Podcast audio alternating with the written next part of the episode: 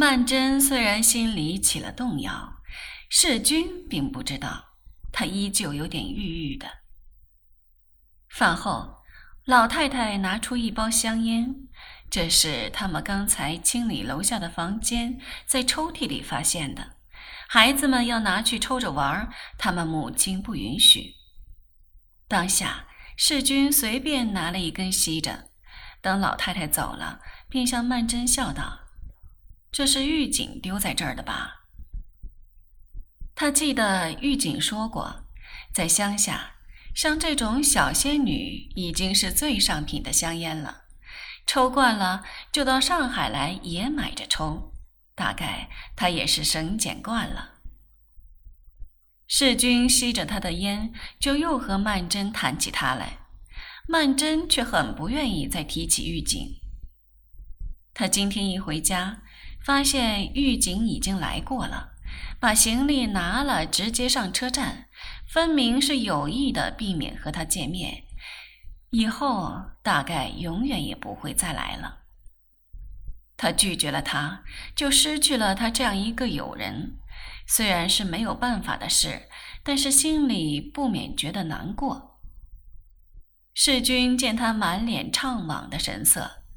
他记得前些时他们两人在一起的时候，他常常提起狱警，提起的次数简直太多了。而现在，他的态度刚巧相反，倒好像怕提起他。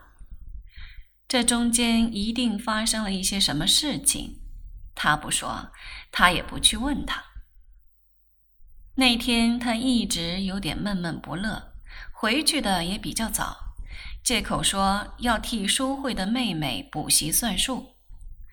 他走了没有多少时候，忽然又听见门铃响。顾太太他们只当是楼下的房客，也没理会。后来听见楼梯上脚步声，便喊道：“谁呀？”世君笑道：“是我，我又来了。”顾太太和老太太，连曼桢在内，都为之愕然。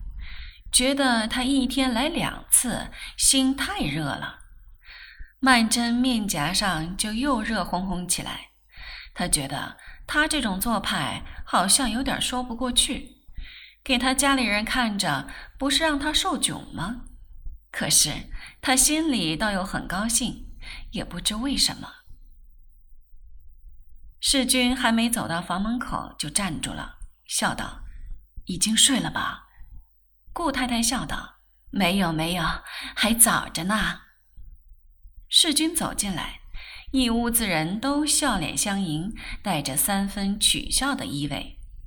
可是曼桢一眼看见他手里拎着一只小提箱，他先就吃了一惊。再看他脸上虽然带着笑容，神色很不安定。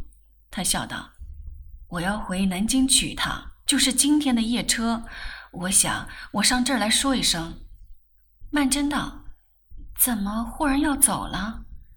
世君道：“刚才来了个电报，说我父亲病了，叫我回去一趟。”他站在那里，根本就没把箱子放下，那样子仿佛不预备坐下了。曼桢也和他一样，有点心乱如麻，只管怔怔地站在那里。还是顾太太问了一声。几点钟的车啊？世君道：“十一点半。”顾太太道：“那还早呢，坐一会儿，坐一会儿。”世君方才坐了下来，慢慢的摘掉围巾，搁在桌上。顾太太搭讪着说要泡茶去，就走开了，而且把其余的儿女们一个个叫了出去。老太太也走开了。只剩他和曼桢两个人。曼桢道：“电报上没说是什么病，不严重吧？”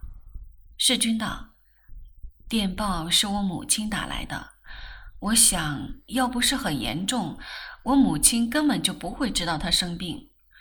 我父亲不是另外还有个家吗？他总是住在那边。”曼桢点点头。世君见他半天不说话，知道他一定是在那儿担心他一时不会回来，便道：“我总尽快的回来，厂里也不能够多请假。曼桢又点点头。他上次回南京去，他们究竟交情还浅，这回他们算是第一次尝到别离的滋味了。曼桢半晌才说出一句话来，道：“你家里地址我还不知道呢。”他马上去找纸笔。世君道：“不用写了，我一到那儿就来信，我信封上会注明的。”曼桢道：“还是写一个吧。”世君伏在书桌上写，他伏在书桌的另一头看着他写。两人都感到一种凄凉的况味。世君写完了，将那纸条子拿起来看看，又微笑着说：“其实我几天功夫就会回来的，也用不着写什么信。”曼桢不说什么，只把她的围巾拿在手里搅来搅去。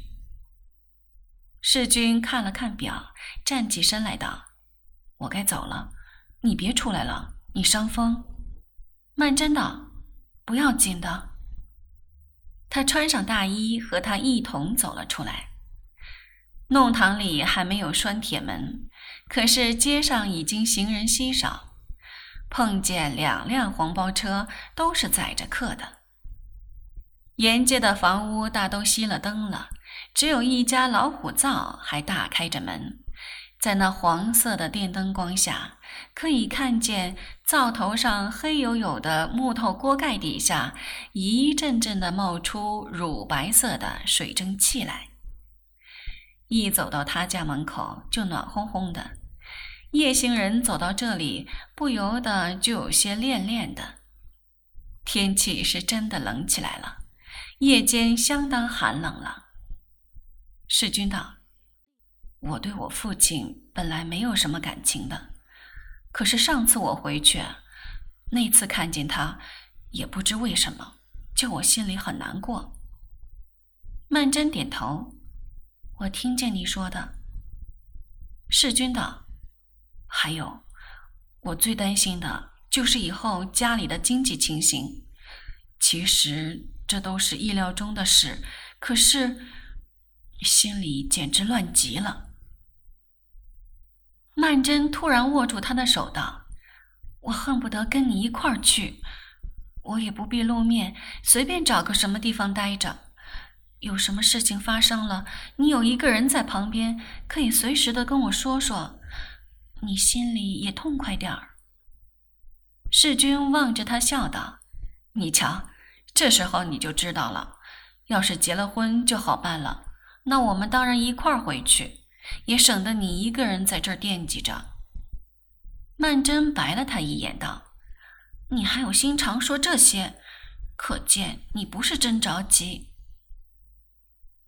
远远来了辆黄包车，世君喊了一声，车夫过街往这边来了。世君忽然又想起来，向曼桢低声叮嘱道：“我的信没有人看的，你可以写的长一点。”曼桢嗤的一笑，道：“你不是说用不着写信了？没有几天就要回来的，我就知道你是骗我。”世君也笑了，他站在街灯底下望着他远去。